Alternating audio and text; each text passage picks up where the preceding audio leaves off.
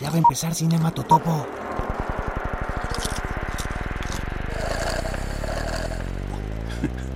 Mira, Primor, si no te callas, tendré que presentarte a mi mejor amiga. Se llama Magnum 44.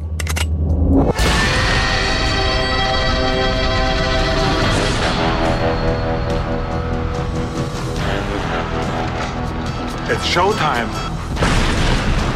Cinema Totopo, un podcast de cine con extra queso.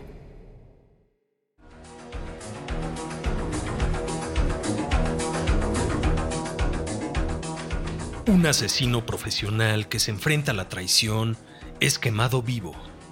Un demonio llamado Malevolja le ofrecerá un pacto sin vuelta atrás para reencarnar en una criatura conocida como Spawn. Del maestro de las historietas, Todd McFarlane, hoy en Cinema Totopo, Spawn de 1997.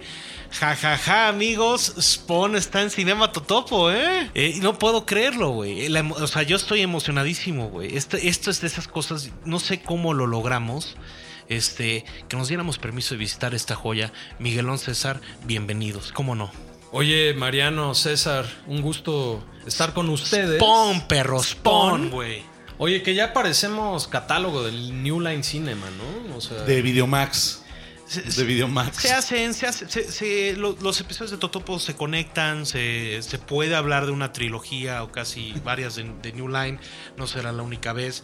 Eso es lo divertido, que de repente las, las películas que hacemos pues se conectan y hoy toca, eh, quién sabe cómo, New Line, apostando nuevamente por pues, la creación de otro loco del cómic, como Todd McFarlane, ¿no? Que usted, yo tengo entendido que ustedes, señores, son mega fans de Spawn. Por fin, Totopistas.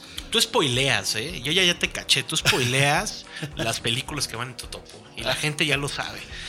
Tú subes el Blu-ray y la gente está así de Spawn, ahí viene Spawn. Y recibí mensajes el día de hoy respecto a eso, así de hoy toque Spawn, la gente está emocionada. Claro que está emocionada, es una joya de New Line Cinema, de esa gran empresa de cine independiente de autor.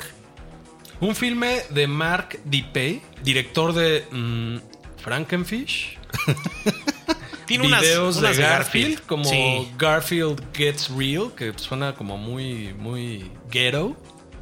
Michael Jackson's Halloween, que no tenía ni idea. No sé qué sea eso. Y párale de contar, ¿eh? Pero también, seamos justos, el departamento de especialización de DP fue el de los efectos visuales, no necesariamente el de, el de la dirección. Sí, pues viene de la escuela de Industrial Light and Magic, ¿no? Así es, ahí sí que brilló, ni más ni menos. Fue parte del equipo de animación en gráficos con computadora, como decías, de Industrial Light and Magic. En cintas visionarias como El Abismo, Back to the Future, Ghost y además eh, fue asistente supervisor de efectos eh, visuales de Terminator 2. Sin dejar de lado que fue el creador de los dinosaurios animatrónicos de Jurassic, Park. O sea, sí veo por qué alguien diría, oye, este, tenemos un personaje, o sea, vamos a elegir a alguien que sepa hacer bien como, pues de alguna manera, efectos especiales, aunque en esta ocasión no sabemos si si lo logró. es que ahí, te va, o sea, cuando este proyecto surge porque Tom McFarlane, el gran visionario emprendedor, emprendedor que es, eh, ilustrador, pues dijo, yo quiero abarcar eh, cómics, videojuegos, televisión, música y cine. Entonces se acercó primero a Paramount y estuvo en pláticas con Paramount, pero se dio cuenta que Paramount como que no lo estaba tomando mucho en cuenta, querían hacer otra cosa y se va. Entonces dijo, necesito algo más independiente. Recordemos que los 90 New Line Cinema en el 97 ya era New Line Cinema, pero todavía sigue siendo una empresa independiente. Les vende los derechos de Spawn a un dólar. Y él y aplicó la de George Lucas de les vendo los derechos de la película a un dólar, pero yo me quedo con los derechos de comercialización, de mercancía, de marketing y todo lo demás. Y originalmente querían a Tim Burton, a David Fincher para directores, pero los dos la rechazaron. Pues sí parece algo como de Tim Burton, ¿no? Híjole, no sé. bueno, o sea, tiene partes como súper góticas, ¿no? Claro, hablando de, lo que decía César, pues sí, nadie puede negar la visión de negocio que tuvo McFarland siempre. Desde el inicio, desde la creación de los McFarland Toys, como tú decías, estos cuatro eh, como eslabones que a los que él se refería como soporte de pues, todo un modelo de éxito en esa industria, trascendía a las propias historietas, ¿no? Así es. Creo que también él acepta con New Line Cinema porque le dan control creativo. Así y a es. la postre él también como que hace el- de alguna manera la adaptación del cómic a la película, ¿no? Sin embargo, es famosa esa entrevista donde confiesa que si le daban ese gran presupuesto que él necesitaba para hacer una película, él habla específicamente de 35 millones de dólares. Eh, dice que él se iría por el por el- la clasificación el- como la hard R, ¿no? Sí.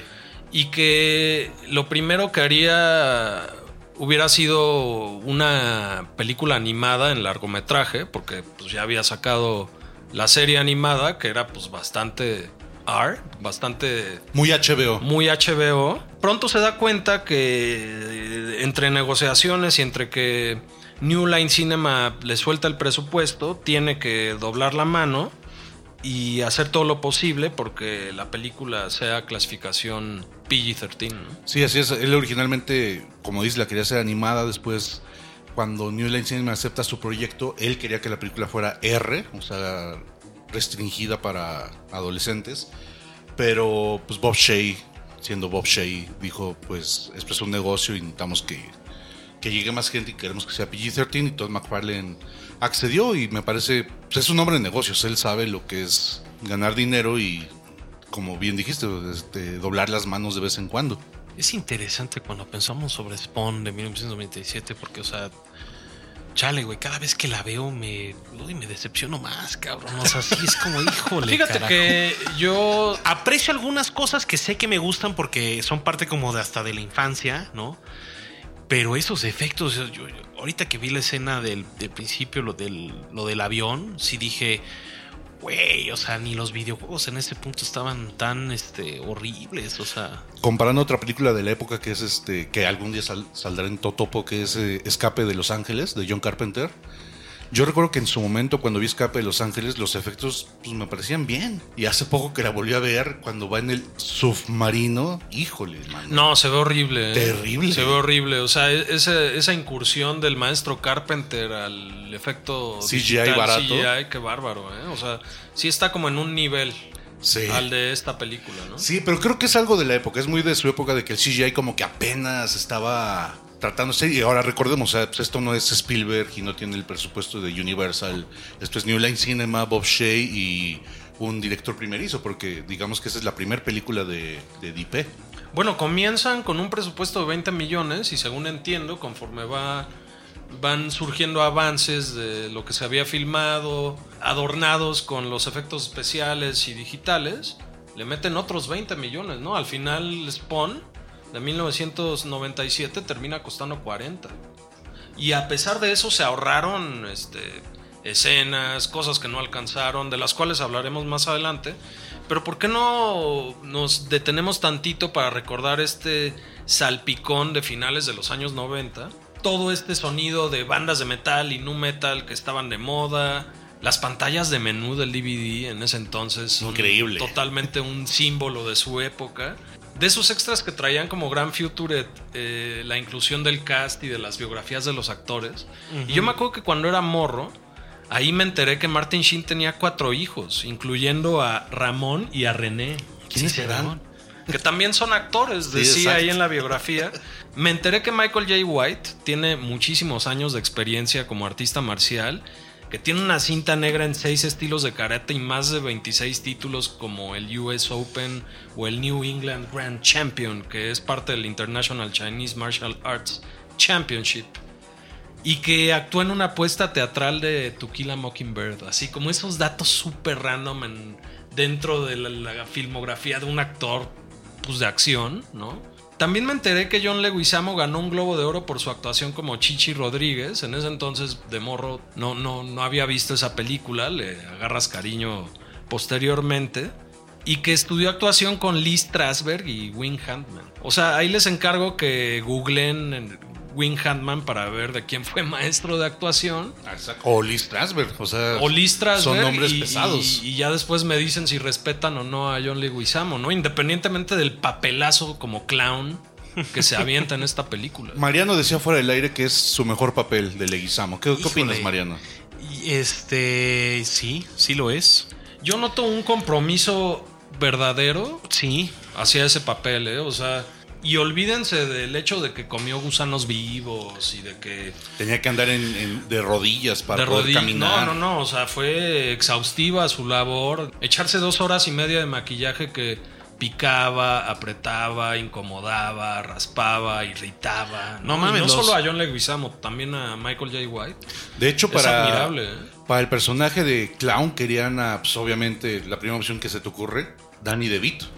Bueno, o sea, se le ofrecieron a Danny DeVito, se le ofrecieron a, a George Constanza, se me fue el nombre de- Sí. del actor, eh, pero todos lo rechazaron. De hecho, esta película fue muy rechazada en su momento. Para el personaje de Spawn querían a los del momento Samuel L. Jackson, Cuba Gooding Jr., Denzel Washington, hubiera estado rarísimo ver a Denzel Washington. Como que no hubiera quedado. bueno, Sí, Wesley no. Snipes, ¿no? Wesley Snipes hubiera sido ya era Blade, ¿eh? ya era Blade, ¿no? Pero sí, Todavía no, todavía no, pero... Denzel no se me hace nada al Simmons. No, nada, Nada. nada, nada, nada. Todavía un Samuel L. Jackson hubiera estado curioso.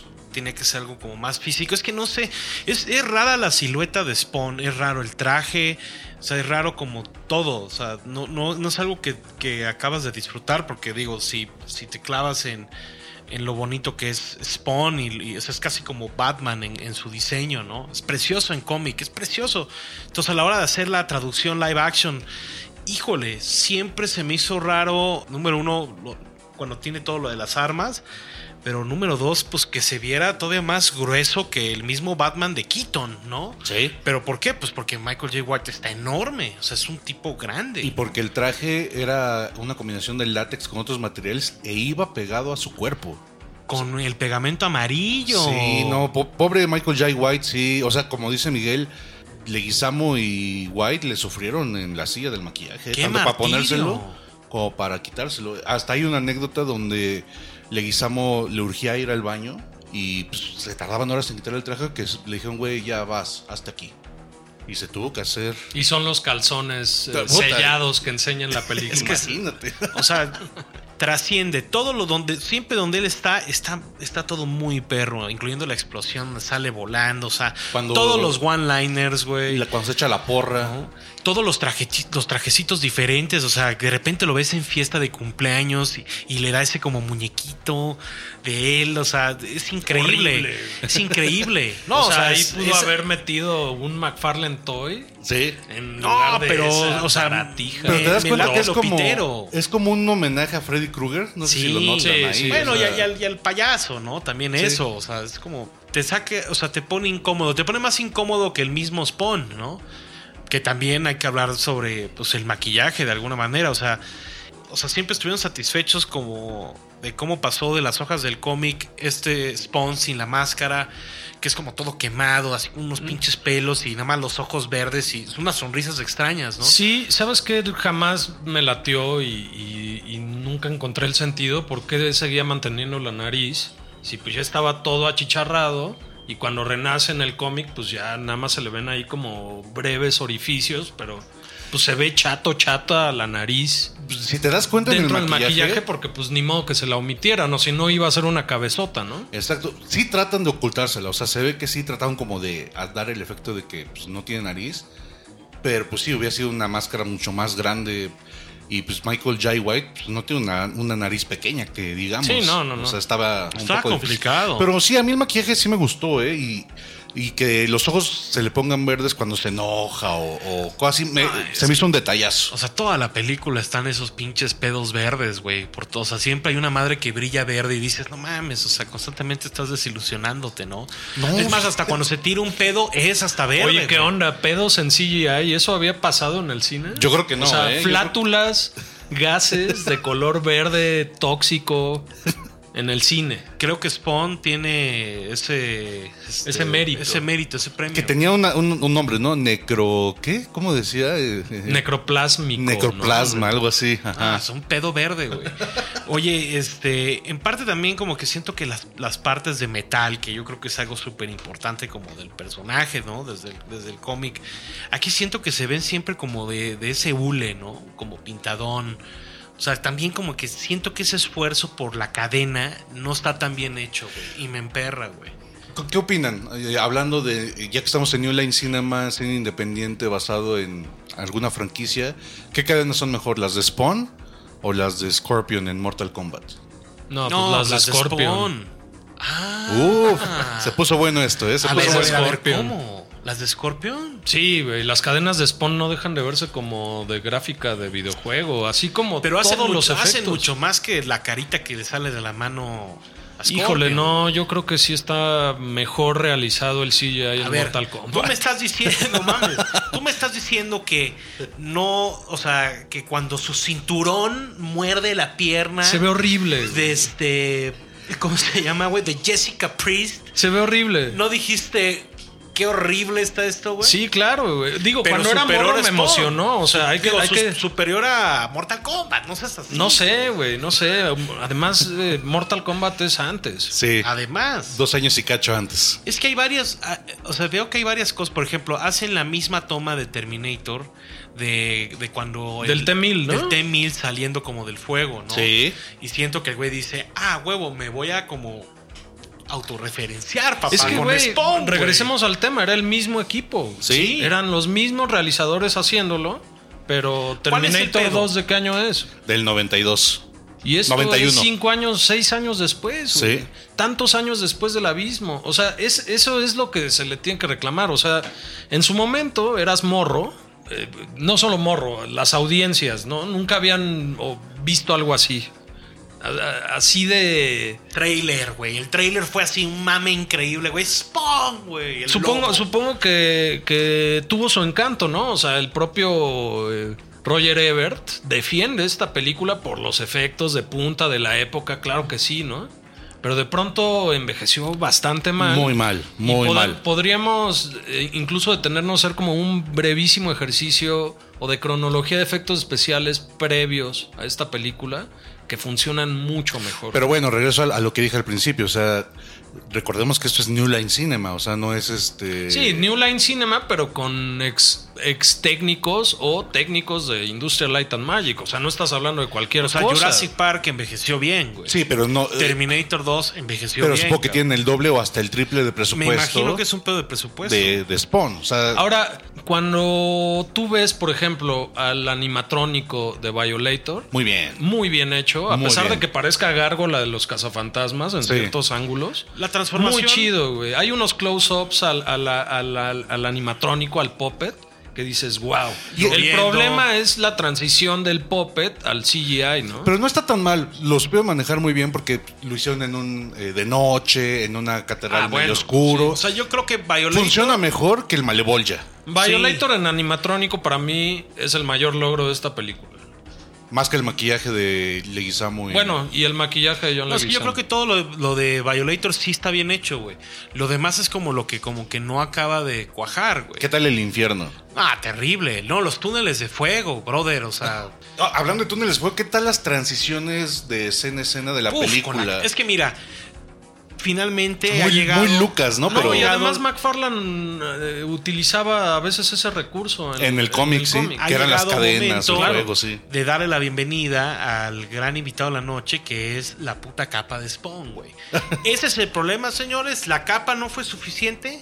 Creo que la capa tenía todo para protagonizar si no le hubieran metido como esa- esos brillitos, como esas pulsaciones rojas. O sea, si se hubiera ido en mate, igual que la moto, esta coraza de Spawn en la escena de la grúa, se hubiera visto mucho mejor que con los añadidos Pero yo creo o que los no- retoques en digital. El año no era para la capa todavía. O sea, creo que. Está- está el Es que la capa es, el- es, es fundamental en Sí, la claro. construcción del personaje. Pero o sea, qué tal cadena. que el mismo McFarlane fue el, el que sugirió que saliera sin capa. Que dice no se traduce bien del cómic. Una cosa es el, el medio gráfico de, de la historieta Claro.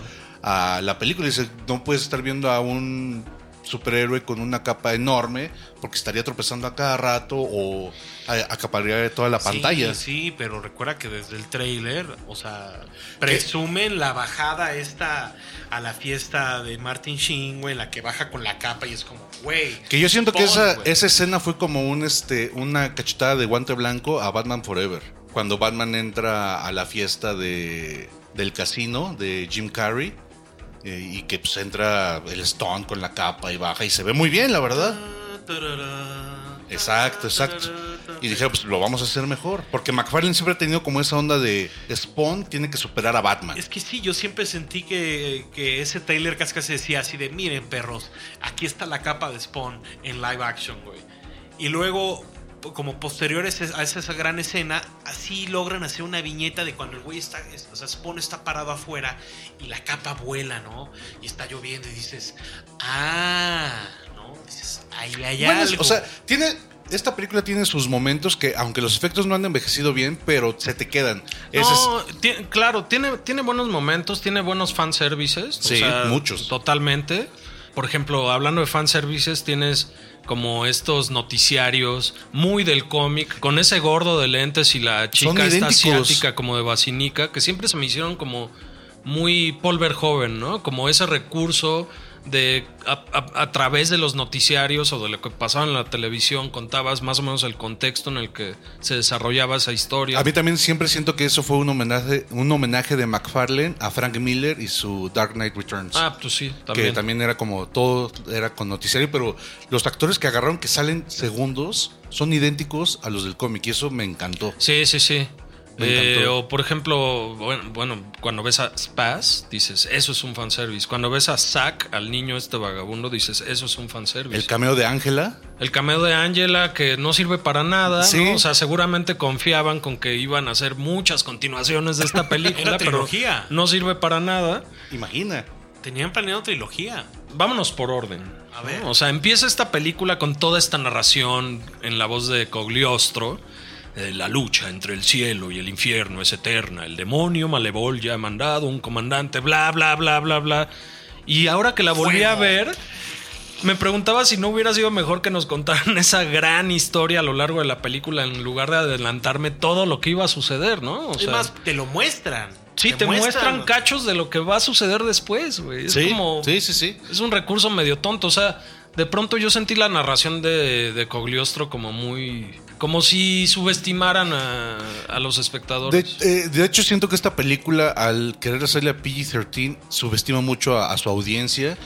Y a veces hasta parece como un capítulo de las leyendas de Hércules o Shina, la princesa guerrero. A lo largo de la película hay como estas transiciones de narración donde aplican así cosas del tipo. Pero nadie imaginó lo que estaba a punto de pasar. ¿no? Exacto, O sea, como exacto. que dices, ay, ese pedo Sí, no no, ayuda a nada, güey. Que eso se debió haber quedado en el guion. Eh, Exacto, exacto. Era una transición de guion, no era una transición de corte final. güey. Exacto, sí, sí, sí. Sí tiene muchas fallas y, por ejemplo, desde niño, la verdad, siempre me molestó un poco la historia. O sea, que sí trata de lo que trata la historia original del cómic, pero muy aniñada, muy como película de Sci-Fi Channel, como... O sea, de que sí, como muy Batman Forever, era el momento de Batman Forever, de Judge Dredd, La Sombra, y eran, tenían esa como tendencia a, a hacerlas muy explicaditas, o sea, como dice Miguel, o sea, subestimaban a su audiencia. Ahora, yo creo que la primera gran, gran decepción de la película es el personaje de Jessica Priest como la originaria de la muerte de Al Simmons Sí. en lugar de Chappelle. O sea, yo entiendo que Chappelle no entró porque era propiedad de Rob Liefeld. John Blood, ¿no? Estaba en el equipo de John Salió, Blood. salió en Young Blood, pero Sí. pues es el origen del asesinato de, o de la traición de Al Simmons en el cómic.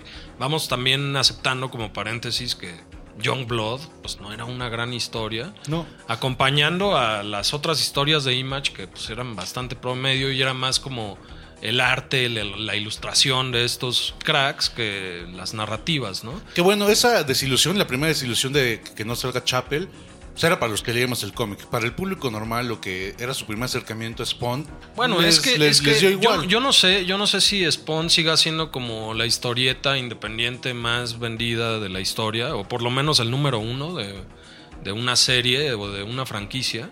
Pero en su momento sí era como Sí, sí, era grande. lo máximo. O sea, Era lo todo el mundo leía Spawn, ¿no? O sea, está esta como súper anécdota de Martin Sheen de, ¿De su nieto? De su nieto, ¿no? De se entera el nieto que va a ser Spawn y. Sí, abuelo, eh, eh, es- vas a participar en la película de Spawn. No, no lo puedo creer, ¿no? Y pues sí, ¿cuál, cuál es, cuál es el problema, no? O sea, la voy- la voy a hacer y ya. Y que terminó con el, con el nieto dormido en un screening, ¿no? O sea, de, de algo que esperaban tanto, porque de alguna manera ese fue como un factor que apuntaba a que la película no iba a funcionar tanto, ¿no? Un niño súper fan de una historieta ve la película, se queda dormido. Es que yo siento que para niños sí está pesada, ¿no? O sea, sí es como un poco lenta, muy oscura para un niño. No, y deja, o sea, muy oscura, a pesar de que pasó por cinco ediciones. Sí, para obtener el Para, PG-13. para obtener el PG-13. O sea, calcula que a la mitad de la película apenas es como el reveal de Spawn en la fiesta del, del Martin Sheen. O sea, imagínate. O Y que creo que es el mejor momento de la película. Es larga porque todo, todo el principio es como, güey, regresé, pero son cinco años después, pero oh, mi, mi ex compañero ahora está con mi esposa y, y es nada más puro sufrimiento del, de- del Kentucky Fried Chicken este, o sea, del- de, de este Michael J. White freído ahí, con esas como chamarronas horripilantes, viendo ahí a, a sus hijas y a la esposa y el Martin Sheen nada más como planeando. Porque tenemos que hablar sobre como el, el futurismo noventero, güey. Así, Ah, sí. disquets, brother. Disquets minis, güey. Ah, claro, era el momento. Así, te- o sea, pantalla touchscreen, güey. Claro. O sea, ni GoldenEye se veía tan avanzado, cabrón. Gráficas. Oh, no puedo creer lo que planea. Cohetes programados. El director, ¿no? Cohetes programados, misiles. O sea, güey, era el futurismo a tope, güey. Amenazas Com- biológicas. Compact disc, güey. Compact disc, así. Virus. O sea, Virus. ubica, ubica que al principio Michael J. White, o sea, en esa operación fallida donde traicionan al Simmons, sale con traje metálico como de Santa Cláusula, papá. O sea, ¿y qué pedo con las armas, güey? Toda la película es una, un festín como, o sea, el que tiene las armas más normales es Spawn. Bueno, Sí. Spawn era un arsenal de armas en el cómic, pero tremendo. güey. Me encanta, la P90 es un gran detalle. Desde el principio se ve el cariño por las armas, pero todos los demás tienen unas armas irreales, güey. Incluyendo así la, la Jessica Priest, así como que, ¿cuáles son estos dual wielding a Spawn, güey? Así, pa, pa, pa, pa, así. Güey, en lugar de Jessica Priest, insisto, hubieran metido a Overkill o algo así, ¿no? Overkill hubiera estado increíble. Hubiera estado increíble. Tal vez lo tenían reservado para la segunda parte, pero, Pero tenían imagínate- pensado eh, algo muy similar con ese personaje que con el Overkill, ¿no? O sea, iba a ser como este ser revivir, revivido, sí. biónico, ¿no? O sea, Pero imagínate cuánto hubiera costado hacer un personaje como Overkill en el 97 con las limitantes del CGI de ese entonces y hubiera sido una combinación de maquillaje con trucos de cámara con CGI para mostrar a, porque Overkill es enorme. es enorme. Pero bueno, pues, güey, ahí tenías la marioneta de Goro, güey. Sí. Años antes. O sea, yo insisto, Mortal Kombat Dolph Lundgren hubiera sido un gran Overkill. puede no, ser. ya, ya, ya había hecho Punisher, güey. Ya había hecho Soldado Universal también, que es como una combinación ahí. No, bro. Un Wesley Snipes como Chapel, ¿qué, qué opinas? Ah, le hubiera quedado bien. Es que Chapel es- me gustaba mucho este, este como maquillaje de cráneo calaca, que sí. traía. Ahora, bueno, vámonos por orden. ¿Qué opinamos de Jason Wynn y sus cigarros negros y ese cenicero de cristal con No escorpiones mames, alrededor? Esa madre es como, como lo que este Ridley Scott dijo, no voy a poner en Blade Runner, güey. Así, es lo que sobró. Escorpiones ahí peleando entre las cenizas de estos cigarrillos o cigars negros. Qué No, pitero. y, güey. y qué tal qué tal la voz que maneja todo el tiempo Jason Wynn así de eh, villano de Bond? y, ah, y el mundo será mío. es un gran villano Bond, güey. Sí, es exacto, un gran villano exacto. Bond, güey. ¿Qué tal el Got a problem with that soldier? O sea, como que siempre el soldier. O sea, no queda. O sea, Martin de Sheen alguna está, más- manera- está muy grande Martin Sheen para este papel. De alguna güey. manera, Martin Sheen es como una suerte, algo similar a la de Raúl Julia en Street Fighter, como cumpliéndole el capricho al hijo, ¿no? Pero hizo- creo que lo hizo con más dignidad este Martin Sheen. sí. Ok, ok. Pensé que ibas a decir Julia, ¿eh? Híjole, es que Raúl Julia. Pero este Martin Sheen así de It's top priority.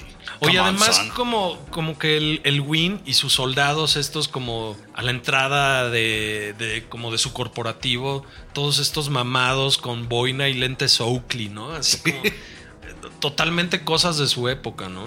Es que Spawn, creo que Spawn es como la última pizca de esa época noventera de adaptaciones de videojuegos y películas y cómics. Lo que consideran muchos malas películas adaptadas, porque ya después se vino un año después Blade y como que empieza esta nueva época dorada de adaptaciones de cómic, ¿no?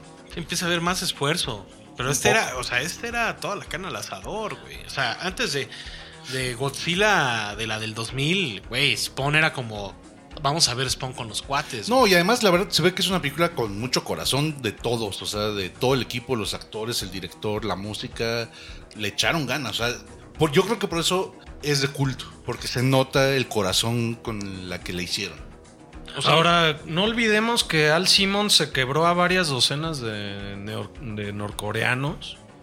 Y quién sabe a cuántos más antes en sus misiones, ¿eh? O sea, también tenemos a este héroe que, del cual nos compadecemos, pero que tiene también su pasado, ¿no? O sea, al principio mata, se ve cómo está la familia de este, supongo, terrorista, que es las, las hijas, la esposa y ancianos, cuando lanza este misil dirigido. Sí, como estos daños colaterales y estos sacrificios de Jason o sea, Wynn, la ¿no? maletita que dispara cohetes. Esa, esa. Pero lo manejan porque, por ejemplo, Spawn sí es una película que me gusta mucho, pero también es una película de oportunidades desperdiciadas, porque el cómic es muy oscuro, el, el pasado de Al Simmons te lo van manejando como que si era un...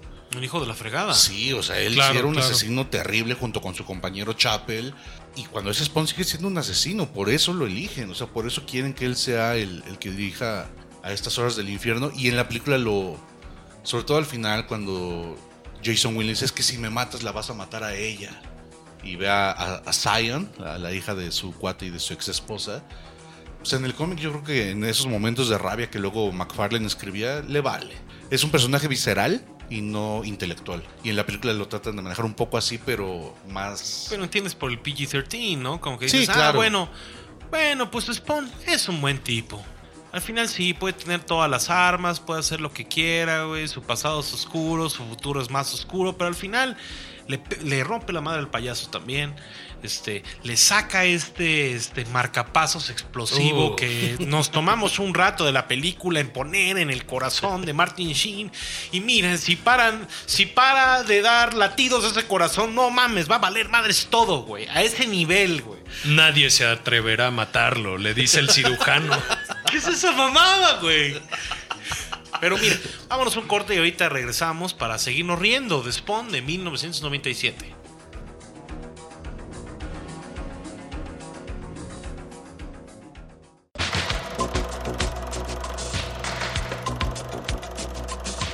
Llegó la hora del intermedio. Es hora de buscar un refrigerio y estirar las orejas, que ya viene la segunda hora de nuestra permanencia voluntaria. Oye, Richter, no seas un sinvergüenza y tráeme una gaseosa, ¿quieres?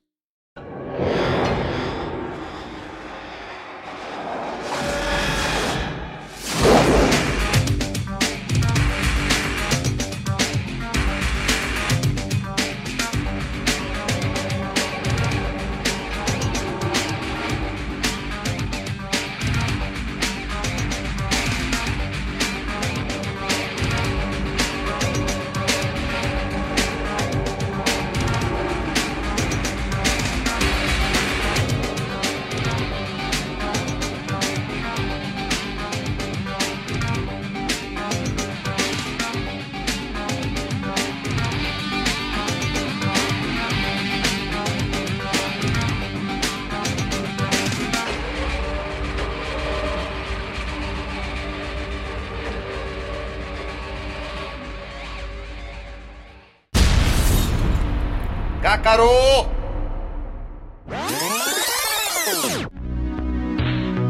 Regresamos a Cinema Totopo, un podcast de cine rebobinable.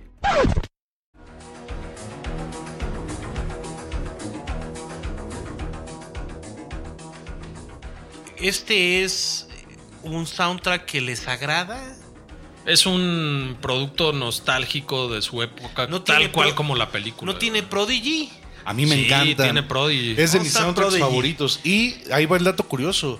En su momento lo, lo deshicieron. Decía que era de los peores soundtracks que habían salido. Es que sí, no mames. No, yo creo que No, hoy día no, se no, revalora no. mucho. ¿eh? Es que yo creo que ustedes, este, al igual que todos los totopistas, güey, pues obviamente el CD de Spawn fue una prioridad. Luego, luego, cuando salió la película, porque. O sea, yo la vi en el cine y pasé a Mix Up y lo vi y fue de mamá, necesito ese disco ya. Y hasta la fecha lo escucho. Fue una gran idea, o sea, fue combinar, nunca se había hecho algo O así. sea, se venía haciendo, eh, o sea, del, como soundtrack licenciado, obviamente explota en los noventas. ¿no? sí, sí, sí. Este, estamos que a cuántos años de Matrix, porque Matrix fue como el Dos. siguiente, el siguiente uff, güey. Dos años. Pero estaban haciendo, empezando a meter ciertos artistas dependiendo la época, ¿no? Pero la diferencia es que el, el soundtrack de Spawn, de los artistas, fue la primera vez que se hizo combinar una banda de metal o rock con un artista o grupo de música electrónica. Entonces teníamos a gente como Filter con Crystal Method, Marilyn Manson con Sneaker Pimps, Korn y los dos Brothers, Prodigy y Tom Morello de Rage Against the Machine, eh, Incubus, que también iba empezando con DJ Greyboy, Slayer y Atari Teenage Riot, o sea, Henry Rollins y Goldie, o sea, estaba rarísimo y me encanta, o sea, es una gran combinación, sacaron grandes rolas. Ahora, el tema de la película, como bien lo comentabas o bien repasabas, con todo y video, en esa bonita tradición de que las películas tuvieran el video oficial de la película, era Trip Like I Do de Filter con los Crystal Method. Y salía el vocal de Filter en este video, no sé si te acuerdas, como conectado con cables a muchas Claro, pantallas muy, que pasaban este, escenas de la película. Cyberpunk. Y luego los Crystal Method salían como de detectives, Policías, de detectives, sí. policías. Mágico, ¿no? Y aparte muy noventas ese, ese video, o sea, con esa saturación de colores, Claro. eh, tomas fuera de foco. No, y eh, luego, espérate, salía el logo del cómic de Spawn, ¿no? Este ah, como claro, el, el- en un portafolio. Ajá, en los portafolios Sí. salía este como pues súper estilizado, ¿no? O sea, Sí, y para las tomas del cantante, un lente así telefoto para que todo se viera muy claustrofóbico encimado. Y para las tomas abiertas, este, pues un, un lente gran angular que casi casi ya te doblaba la imagen como un ojo de pez. Muy 90, o sea, Qué me encanta, me encanta. Pero ¿qué opinas del video, el, el otro video, el de Marilyn Manson y los Sneaker Pimps? bueno, creo que esa rola de Marilyn Manson es la más escuchada a lo largo de la película, ¿no? Si hablamos de temas que suenan Y porque es la, a lo largo de, y es la rola que habla de la historia de Spawn. Claro. O sea, el largo camino fuera del infierno que tiene que tomar Al Simmons. De eso trata la rola de Manson. Gran colaboración entre Marilyn Manson y los Sneaker Pimps. Para quien no los recuerde, tenían una vocalista que cantaba muy chido, ¿no? Yo me Sí. acuerdo mucho de este disco donde venía Spin Spin Sugar, que yo creo que fue uno de los grandes éxitos. Y sí, ¿no? Gran, gran soundtrack. O sea, me consta que a César le gustaba mucho porque aquí en sus manos tiene todavía el CD y lo conserva en muy buen estado. Como en cuánto anda ahorita a conseguir el, el- el CD de Spawn. No está tan caro, ¿eh? es más caro conseguir eh, la edición en vinil porque hace unos años salió una edición limitada. Sí, es correcto, lo he visto. Fue limitada y ya no se consiguió, pero el CD yo creo que entre 50 y 150 pesos. no mames, güey. Pues aquí No, ¿sabes uno. qué vale la pena mucho del CD? El póster que traía pues en el booklet expandible con una No, brother, con un eh. retrato del propio Spawn, pero dibujado por Greg Capullo. Uf, uf. Que fue, digamos, como la segunda pluma después de McFarlane en la historia. Y yo me atrevería a decir que es el gran artista de Spawn, más que McFarlane, más que el Ah, mismo McFarlane. Dude, Spawn está en el CD, güey. Sí, claro. Este, este era algo que todo el mundo quería en su época. Más del otro lado tenías al Spawn ahí. En cuclillas. Que te mostraban el traje. Yo creo que eso era lo que todo el mundo queríamos ver, ¿no? Como, güey, ¿qué pedo El traje sí está padre. Spawn, o sea, tal cual como el diseño de personaje adaptado de la historieta a la película, yo sí lo acepto. Sí, me está gusta, muy bien, sí. Le tengo cariño, lo recuerdo dándose como este doble mortal saltando Mientras en dispara el banquete sus mientras dispara. O sea, eso lo hizo Michael J. White. O sea, Sí, Sí, Michael J. claro. White hizo muchos, mucho stunt. O sea, nada más, o sea, nada más él haría una maroma de esas as- dual wielding, estas como Tipo Uzi, ¿no? MP, MP5, así como ¿Qué pedo con ese brinco? O sea, ¿logró algo? No, con el dispararle a la pared que Ver- tenía verse, detrás y ya. verse chingón, nada más. Y para los totopistas más jóvenes, pues este soundtrack yo lo traía conmigo en mi Discman cuando iba a la escuela. Ah, no, perro, yo traía el Eh. de Godzilla. El Uf, de que Godzilla, son güey. contemporáneas, ¿eh? Uf. Contemporáneas. Pero el de Matrix para mí sí fue el. O sea, ¿tú dirías que se da un tiro el Spawn con el de Matrix? Yo creo que me voy a atrever a decir que me gusta más el de Spawn, ¿eh? Híjole, güey. Fuertes declaraciones, pero creo Qué que sí. atrevido. qué Híjole, yo creo que como en el tema de soundtracks originales, el rey de reyes es el del cuervo. Claro. Porque son canciones originales y son también varias bandas, de hecho. No, pues ahí te va, está- Músicos que salen en el Despawn están ahí. Eh, en el del Cuervo, si mal no recuerdo, porque también lo escuché mucho, es The Cure, eh, Stone Temple Pilots, Helmet, Rage Against the Machine, Los Nine Inch Nails. Nine Inch Nails. Henry Rollins. Nine Inch Nails cubriendo a Joy Division. Haciendo un homenaje. Sí. Bueno, un cover. Rollins Band, Pantera. Y este último tema, el gran tema de cierre de los créditos de It Can Rain All the Time de Jane C. Berry. Uf, uf. Y el soundtrack del Cuervo 2 también se me hace muy, muy bueno. Ahora, nada más para terminar el tema musical. El compositor del score, un neozelandés llamado Graham Rebel, que sí es compositor de joyas, ¿eh? Por ejemplo, una joya para mí del soundtrack de soundtracks de Graham Rebel es Daredevil. ¿O qué me dices de Chucky 2? Chucky 2, claro. O El Cuervo. O sea, el score del Cuervo. Strange Days, que también un gran soundtrack. Sí. ¿Y qué me dices de El Santo con Val Kilmer? Gran Uf. película que próximamente estará aquí en Totopo, señores. Sí, señor. Ah, y pues, también hace el score de Sin City entre muchísimas otras. O Sí. sea, Graham Rebel no era cualquier cosa. Y hasta la fecha sigue, ¿eh? O sea, sigue haciendo grandes soundtracks. Oye, y si hablamos de departamentos técnicos en la película, ¿qué opinamos de que la cinematografía es obra de Guillermo Navarro? Que es- ustedes recordarán por ser el fotógrafo de Guillermo del Toro y de González Iñárritu. Sí, un, mexicano, eh, cinematógrafo de cabecera de Del Toro, como dice César, que va desde Cronos, pasando por El Espinazo del Diablo, Hellboy, Laberinto del Fauno, Hellboy 2 y Pacific Rim, sin dejar de lado que también hizo la fotografía de Jackie Brown. O sea, no estamos hablando de fulanos de tal en los créditos técnicos de esta película. Y la fotografía de la película después es muy bonita. O sea, sí, te esconde muy bien que son sets. Por ejemplo, la catedral es obvio que es un set. La catedral, siguiendo con el tema del cuervo, a mí siempre me recordó como esa atmósfera Exacto. de la catedral final en la película, ¿no? Donde ves al, villano morir, ¿no? O sea, estas cruces muy gótica, muy lluviosa, iluminada por los truenos de, Y es que de algo, la tormenta, ¿no? y algo que tiene Guillermo Navarro viendo documentales de las películas de Guillermo del Toro, que es un hombre de soluciones. O sea, eh, él te pregunta, ¿qué quieres? Él ve la forma de, de lograrlo. Por ejemplo, Guillermo del Toro es mucho de dar referencias visuales de, pintores, de artistas de cómic, de ilustradores, de fotógrafos. Y Guillermo Navarro lo, lo logra en, las películas. Y en Spawn se nota un gran trabajo fotográfico. Los callejones son este, este como color ámbar deslavado. La catedral es muy, muy gris. eh, los escenarios de Jason Wynn son como muy metalizados, muy fríos. Sí, es un, es un gran trabajo de fotografía. Los callejones, esos llenos de ratas y vagabundos, ¿no?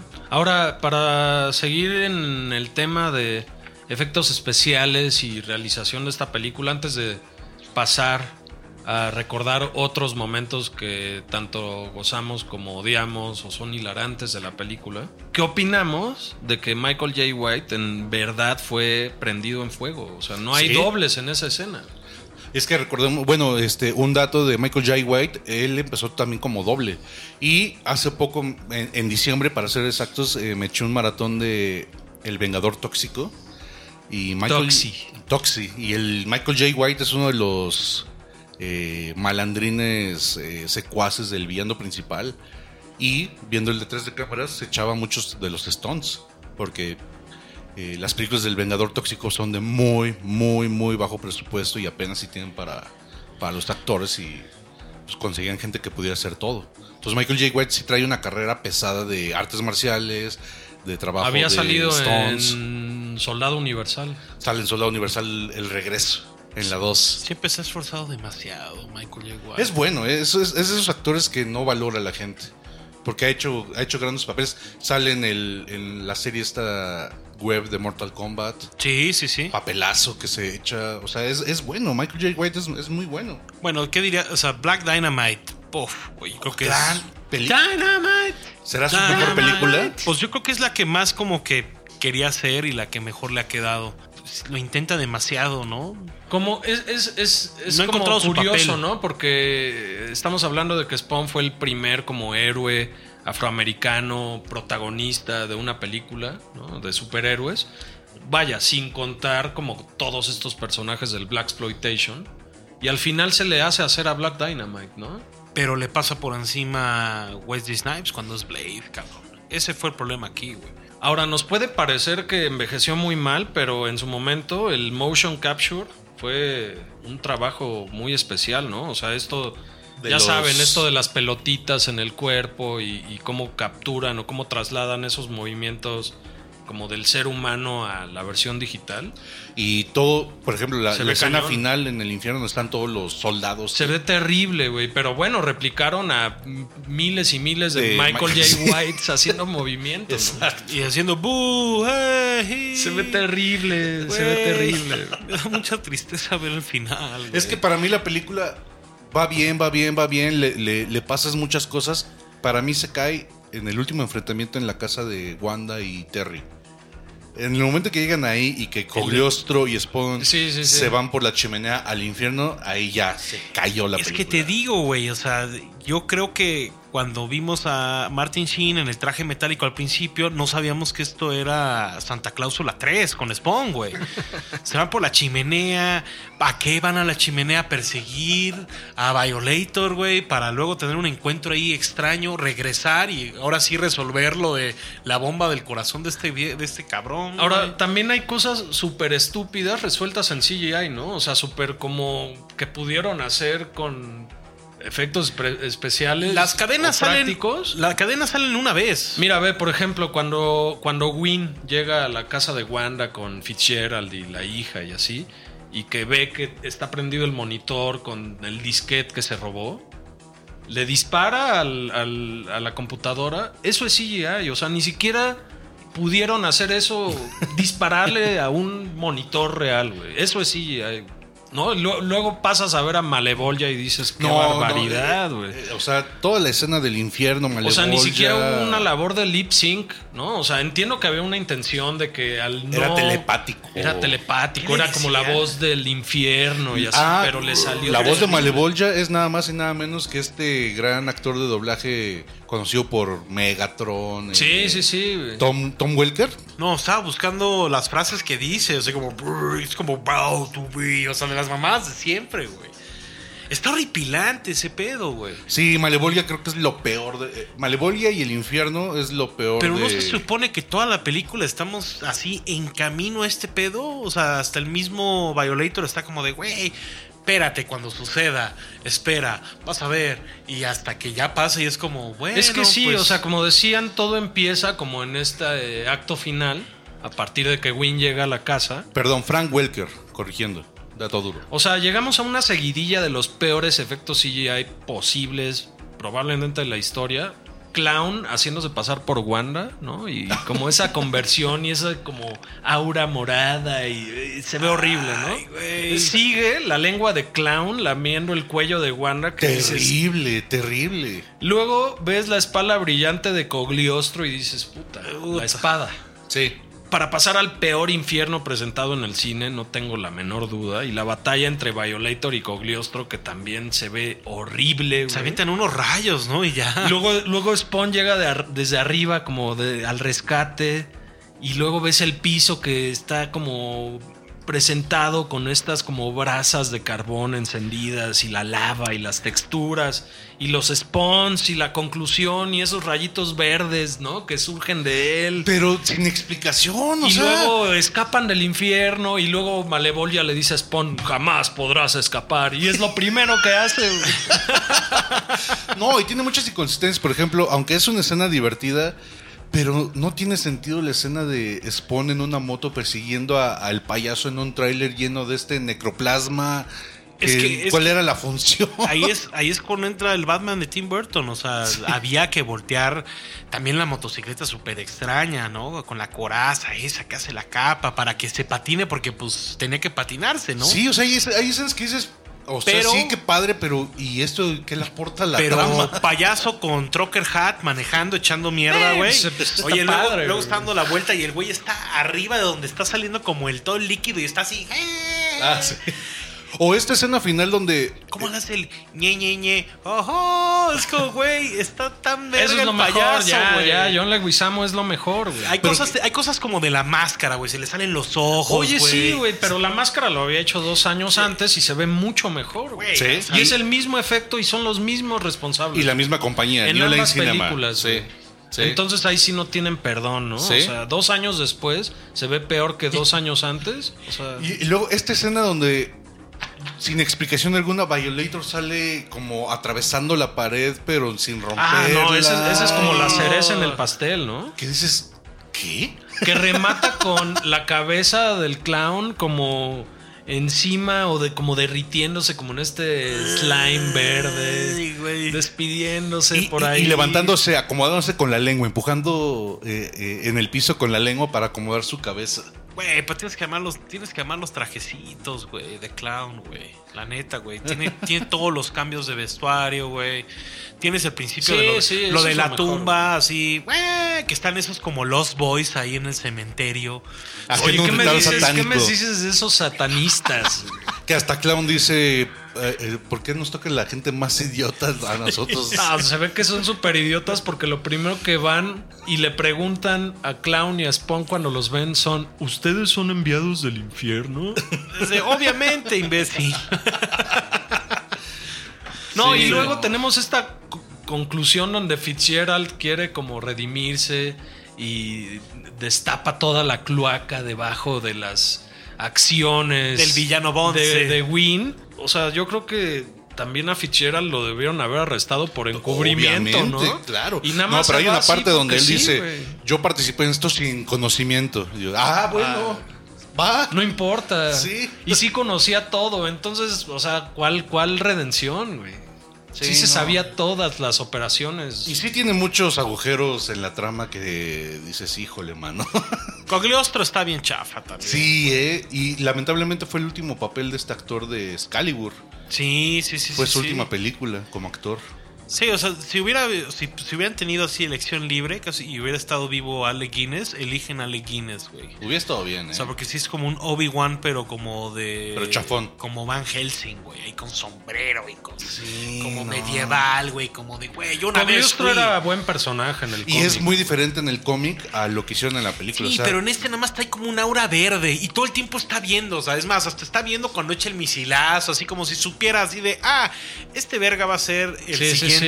Un sacrificio tiene que suceder para que él se convierta. y, ajá, Y, y- todo el tiempo le está diciendo, es que no sabes, es que no has aprendido, Spawn, no has aprendido tu lección. Es de, se me, se me hizo neta de risa, güey, después de que Violator clava Spawn como si fuera Jesucristo, güey.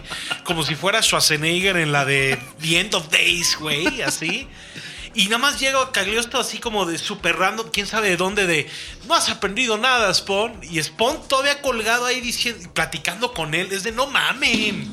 Que como paréntesis, esas son de las escenas que censuraron en la versión que se estrenó en el cine, ¿no? Porque no querían ningún alusión o motivo religioso, querían la menor cantidad de cruces posibles. Ah, porque hay que decir... Le acortan el tiempo al panteón. Exacto, hay que decir, Totopistas, que la versión que ustedes pues, pueden conseguir en DVD, VHS o Blu-ray es la corte de director, que se supone que es más fuerte, es la clasificación R. Pero, eh, o sea, no, no, cambia mucho. Y que en algún servicio de streaming está también la película, pero yo desconozco si es la versión No, censurada o la sin censura. La vi en Netflix, de hecho, sí. Ah, está en Netflix. Y tú viste lo de la crucifixión. Sí, sí, sí, El sí, chiste este de del clown con como la dona esta aplastándola y le saca el relleno. Que ese chiste está medio... ¿Viste a Michael J. White matando a un coreano eh, cuando todavía es Al Simmons en el, en el primer Black Ops? Creo que sí, ¿O en el sí, sí. segundo? No me acuerdo cuál. No, sí, sí pasa lo de la crucifixión, sí Entonces pasa. sí es la versión ¿Qué tal el chiste director. de, hey, Wanda, what about a little head? Sí, igual, dependiendo de cuando escuchen este programa, pues busquen. O realmente, pues, ¿qué dices? El Blu-ray es la recomendación. No ha recibido tratamiento Eh. 4, que pues no mames. La Perdón, verdad, cabrón. sí se ve una mejora significativa entre el DVD y el Blu-ray. Y el Blu-ray lo consiguen en menos de 100 pesos. No, no mames, Yo diría que pues, si dude. lo pueden, cómprenlo. Y tiene su El- buena el- dotación de extras. El DVD es algo que yo creo que se envió a la luna, ¿no? O sea, el DVD está en una de esas time capsules en el espacio. El DVD de Spawn, güey. O Para sea, es de- mostrar lo que no se debe hacer. no, no, no, es decir, Pero- señores alienígenas, aquí está Todd McFarlane, güey. Pero déjenme decir que es una película, me doy cuenta que sí me gusta realmente porque tengo el soundtrack. La película la tuve en VHS de Videomax, la tuve en DVD y ahora la tengo en Blu-ray, ¿cómo no? ¿La viste con tus, o sea, tus jefes vieron Spawn, güey? Claro, me llevaron a ver. Mis jefes han sufrido mucho conmigo. O sea, yo sí creo que, que tus papás vean Spawn sí fue así como de, ah, Dios mío, sí, sí le ¿Qué hicimos, hicimos un daño. mal? ¿Qué sí le hicimos hicimos mal? un daño al llevarlos a ver Spawn, güey. Ahora, para terminar el tema de los efectos, un dato es que originalmente Spawn se filmaría en 70 días, pero la terminaron en 63, lo que liberó un millón de dólares que se destinó a la creación digital del infierno de Malevolia, que yo creo que no sirvió para nada. ¿Y Entonces, ¿qué ¿qué iban a millón de dólares un costó millón eso? de dólares costó eso. Qué ¿Qué? ¿Pero qué iban a hacer entonces si no tenían eso, güey? No, es, es cuando New Line, entiendo, les da los 20 más. Así de, ah, órale, venga. Desde Un millón de dólares costó Sobró uno, infierno, pero, señores. pero necesitamos 20 más. Necesitamos aquí acabar todo el túnel este, pues com- como, si fuera de Ocarina of Time. O sea, horrible, güey. es horrible el túnel de Spawn, güey. Sí, no, todo lo del infierno y toda la conclusión de la historia es Pero muy sacada de la manga. dentro de las ideas que presenta Spawn, yo creo que varios después lo hicieron bien. ¿Como ¿No quién? creen eso? O sea, el Señor de los Anillos. Pues no, güey, el Señor de los Anillos, digo, en, en trajes y en production value, obviamente es superior, o sea, ahí sí es metal.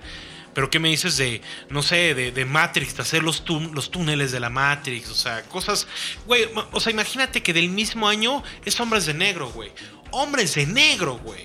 Pero muchos efectos no envejecen también tampoco, ¿eh? Pero la mayoría Pero se ven mejor. superiores. ah, claro, claro. Todo se ve superior. Pero Hombres de Negro tenemos a Spielberg como productor. Ah, pues sí, pero aquí O sea- tenías al mero mero también que estuvo trabajando con Cameron y con Spielberg, dirigiendo. Su primer película. O sea, lo veo Pero, complicado. híjole, yo sí la, la vi, la disfruté mucho. Me sigue molestando lo que desde niño me ha molestado. Pero la disfruto, ¿eh? es una película que, que quiero, que la tengo en mi corazón. Me imagino que este McFarlane habrá hecho todos los artes conceptos del universo de esta película. Uh, sí, no, en los extras del DVD y Blu-ray vienen mucho, mucho de McFarlane. Porque pues, es un proyecto que él quiere mucho, es, es su bebé. Es el que le da de comer hasta la fecha. Un ¿Qué me dices de, de cuando se le pone así la máscara a Spawn, güey? Que es como, como si fueran como cadenas. y- Es como de Hellraiser eso. Muy Es- inspirado como en Clive Barker, ¿no? Un o sea, poco, sí. eh, adaptándolo a, live action. Ahí va otro dato curioso, ya que Miguel acaba de mencionar a Clay Barker. Eh, Todd McFarlane y Clay Barker tuvieron dos colaboraciones en juguetes. Crearon una línea que se llama Tortured Souls, muy buena, y crearon eh, Hell Circus, una cosa así. Se planeaba hacer un cómic que al final no se hizo, pero colaboraron juntos. Se notan las influencias de uno y otro ahí. Se Lo nos olvidó un poco recordar lo que fue McFarlane Toys en su momento y el fenómeno, ¿no? No, habría, no tendríamos ahorita compañías como NECA, como... Sí, yo creo que Movie Maniacs le tendió la cama a NECA muy cañón. Sí, o sea, McFarlane fue la primera compañía de juguetes que sacó personajes de culto de cine de terror, de ciencia ficción, y eran idénticos, conseguía el permiso de los actores, salvo Terminator 2, donde el, el T-800 sale con la cara totalmente destrozada para que no veas que es Arnold, porque no consiguieron la licencia. Y gracias a McFarlane tenemos gente, este, tenemos compañías como NECA, como eh, Mezco. Mesco. Y lamentablemente McFarlane Toys se durmió en sus laureles y estas empresas ya se lo comieron. Pero ahí sigue, o sea, sigue dando. Pero te da emoción de repente de enterarte en, en Toy Fair, güey, de una figurita de Spawn. Sí, sigue Sí, avante. sí, sí. ¿Sabes qué? Sigue avante con muchas licencias. O sea, Acaba de conseguir la McFarlane licencia- ya hasta le entró a licencias del anime, por ejemplo. Ahorita acaba de conseguir la licencia de DC, o sea, va a sacar el, el multiverso de DC y ya las primeras figuras son nunca- Batman y Superman animados. Se lo disfruta, güey. Y donde también. nunca aflojó fue en el terreno deportivo, ¿no? Ah, no, sí, ahí sigue muy fuerte. muy, Porque muy fuerte. hay que recordar que McFarlane era muy, muy fan del béisbol y que los McFarlane Toys en su momento fueron como la compañía juguetera de mayor crecimiento en la historia, ¿no? O sea, Así es. A principios y mediados de los 90. Y por mencionar algunas licencias, o sea, tuvo pues, obviamente a Spawn, Alien, Depredador, Masacre en Texas, Freddy Krueger, Viernes 13, Wishmaster, o sea, The se iba The Thing, Chucky. Chucky, o sea, tuvo grandes Terminator 2, Terminator 3, Robocop, Evil Dead. Evil Dead, Army of Darkness, o sea, fue la primera compañía que Austin sacó Powers. Austin Powers, Uf, las Austin Powers, güey. Esos eran buenísimos. este, Walking Doctor Dead, Evil. tiene Esos ya Dead, más para acá, ¿no? Más para acá. Akira. eh, Bueno, tenía también toda esta serie de, de caricaturas o animes japoneses y en la misma serie de Akira estaban los de Ghost in the Shell. Sí, es, así es. No recuerdo bien si los de Inuyasha o no me acuerdo qué anime, pero Ghost in the Shell y Akira eran... Y sacaba cosas de culto. O sea, eh, tuvo las figuritas de Where the Wild Things Are, este Ajá, cuento infantil. sí, sí, sí. Estaban increíbles. O sea, está Metal Gear Solid, la primera licencia fue de McFarlane. O sea, fue una empresa fuerte y se mantiene. O sea, ya no es tan fuerte. Se lo comen NECA o Mezco los demás.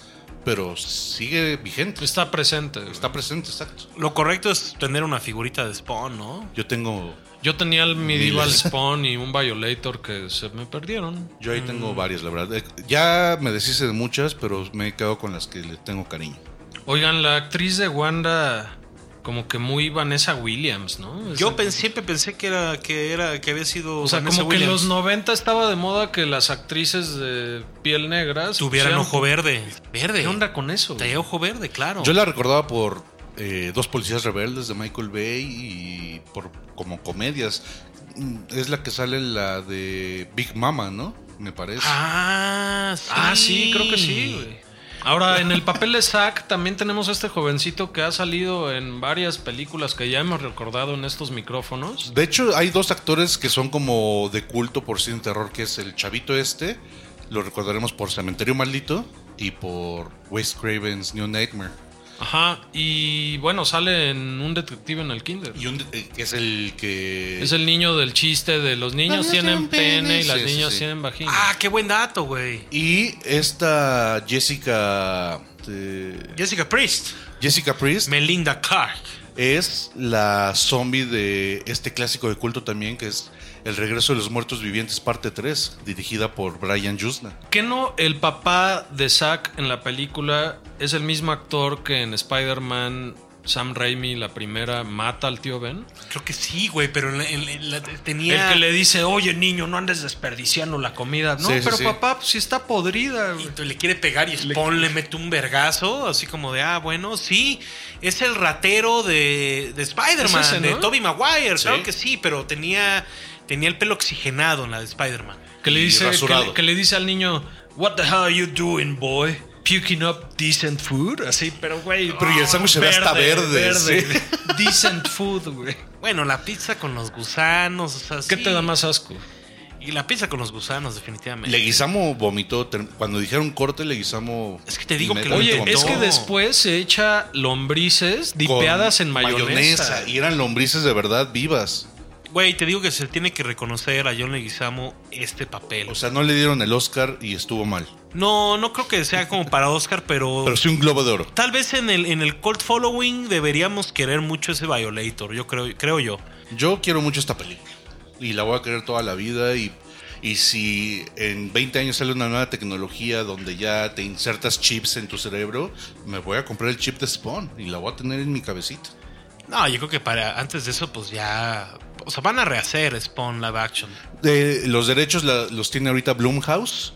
McFarlane está obviamente clavado y se rumoraba a Jamie Foxx como Al Simmons. Uy, güey. No Híjole, sé. hasta que se le va a hacer, ¿no? Pero, porque, sí. porque yo recuerdo así desde el 2001, 2005 y a través de todos los años que McFarlane siempre dijo que estaba en pláticas No, pero o en recientemente. planes hacer la película de Spawn. Recientemente hace como un anuncio oficial en una convención fuego, de sí. cómics y espero que ahora sí se le haga y le hagan justicia, ¿no? Y que resulte ser más como la serie animada fue en su momento, que es muy buena. Es muy buena. Es y muy cruda. La pueden conseguir baratísima en DVD. Esa no ha salido en Blu-ray, pero se ve muy bien. Y es más fiel al cómic, mucho, más mucho fiel. más fiel. Y como que corresponde mucho a esta etapa donde McFarlane también hace el video de Pearl Jam.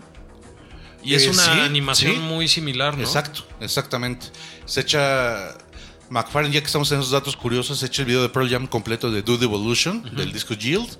Y se echa el video de Disturbed, de este cover a Genesis. Ah, sí, hizo Disturbed. Hizo una portada de un disco de Disturbed. Eh, esa, esa portada es de Cápulo. bueno, y hizo la de la de Korn, ¿no? La de, de, Follow the the Leader, con Cápulo también, exactamente. O sea, estaba metido en el rock, McFarlane.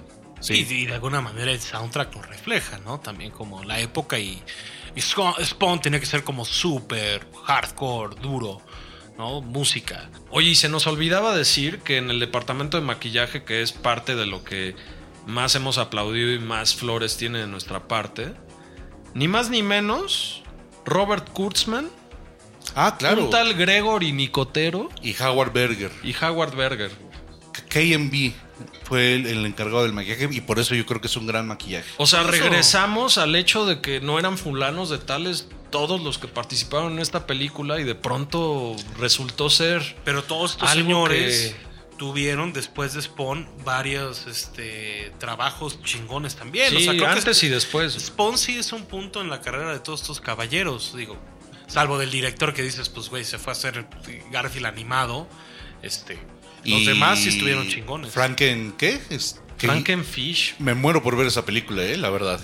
Y me metí a buscar por curiosidad qué opinaba la gente de Frankenfish. Tiene buenos reviews, dicen que es muy divertida. Bueno, también hacen los efectos especiales de Samantha Darko, que está No la vi. terrible, güey. La es quiero una de ver las también. peores continuaciones me imagino. de una buena idea, de una buena película. Híjole. Y Martin Sheen después de esto, ¿qué fregados hizo? O sea, siguió haciendo este, que era este West Wing, güey. Uf. Güey, el presidente en West Wing, güey. No sé cuántos papeles más, pero siento que aquí empezó el declive de la gran carrera, ¿no? De hecho, antes de Spawn ya, ya era como que Martin quién para muchas generaciones. Y West Wing le revivió la carrera. O sea, West Wing fue como. Fueron como 18 temporadas, 12 temporadas, no sé cuánto. Sí.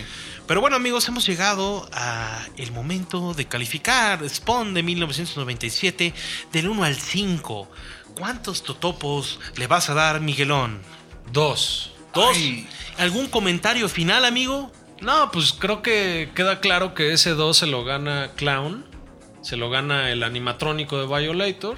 Y no le vas a dar nada al traje, El traje de de Spawn. Spawn, la rifadez y el compromiso con el que Al Simmons fue interpretado por Michael J. White y Spaz, el perrito. Pum. Oh, güey. Cesarín, ¿tú qué Yo dices? sentí como una puñalada en el corazón. Pues, ¿Cuánto le, que- le vas a dar un platino? o qué? No, no, no. O sea, no es de platino. Yo le voy a dar un 3 de 5. Está Un 3 bien. porque entretiene, es un poco fie- eh, eh, es fiel a la esencia Tú, del personaje. La capa, la capa, güey. La Venga. capa, el soundtrack, Michael J. White. Me tiene- sumo tiene al, moto. al 3 de 5 por el soundtrack. Venga. Los juguetes, brother, los juguetes. Los juguetes, Martin Sheen, cameos de culto de cine de terror, gran fotografía, Guillermo Navarro. Mariano, dinos tu calificación. Pues yo también comparto con ustedes el 3, ¿no? Digo, tampoco es una de, mis películas favoritas, pero he de respetar mucho que pues en nuestras vidas nos tocó ver Spawn live action, ¿no? Con un elenco muy decente, muy padre. Yo no, o sea, si te dijeran eh, que en algún futuro John Leguizamo fue este personaje, pues la neta no te lo imaginas, ¿no? Luego fue, recuerden que fue Luigi, o sea, para que nos empezamos a comprender, ¿no? Ahorita anda como muy latino John Leguizamo. También estuvo en John Wick, ¿te acuerdas que andaba como en los carros, en que le, reparaba los carros, ¿no? Martin Sheen, pues, pues raro, pues eh, excéntrico. La verdad es que todo un punto se lo lleva, o sea, todo un totopo se lo lleva Michael J. White, o sea, hasta da, da asco el maquillaje, se ve que fue terrible ponérselo, se ve que sufrió un friego para tener eh, y aprovechar en todo momento, pues, el traje de Spawn, ¿no? O sea, los pupilentes. los pupilentes, ¿no? Los cambios de colores. Oh, ya me encabroné, ojos rojos. O sea, güey. Sí es algo, Spawn fue algo. O sea, y yo creo la tengo cerca del corazón. Yo por eso la califico con un 3. Este, recientemente vi los juguetes. Eh, le traigo muchas ganas a un Martin Sheen, güey. Dátelo. Este, se me hace que uno debe juntar eh, villanos piteros en figura. Claro que sí. Es lo mismo que tener a Dennis Hopper en Mario Bros. Como Exactamente. Bowser, ¿no? O sea, está en ese nivel. Exacto. Agradecemos a todos los involucrados en este podcast, Blas García y Jorge Medina, las voces oficiales de Cinema Totopo, Manuel Prinsen en la producción de las cortinillas, Pablo Figueroa, Grandes Artes, y por supuesto, Luis Alfredo Lorenzo, el buen Babis, en la producción de este show. No, pues se nos hizo hacer Spawn. Espero que pronto visitemos otras joyas noventeras, pero Como Mario Bros. como Mario Bros, como también espero Hombres de Negro. Creo que aquí empezó algo. Hay un bichito por Hombres de Negro que creo que hay que alimentar. Pero pues ya lo saben, amigos. Tengan cuidado, ¿no? Si, no sé, los queman y regresan cinco años después y parecen No como los Freddy- vayan a traicionar. como Freddy Krueger, ¿no? Este, tengan cuidado con el payaso y pues si tienen que ahí sacar algún como, no sé, marcapasos explosivo, tengan mucho cuidado al hacerlo. Gracias por escucharnos.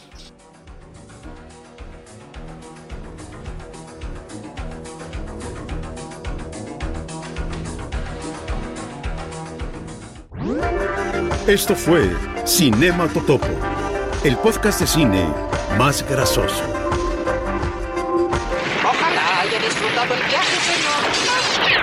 Nos escuchamos en nuestra siguiente edición con refresco jumbo y mucho, pero mucho extra queso. Búscanos en Twitter, Facebook e Instagram como arroba cinematotopo. Hasta la próxima.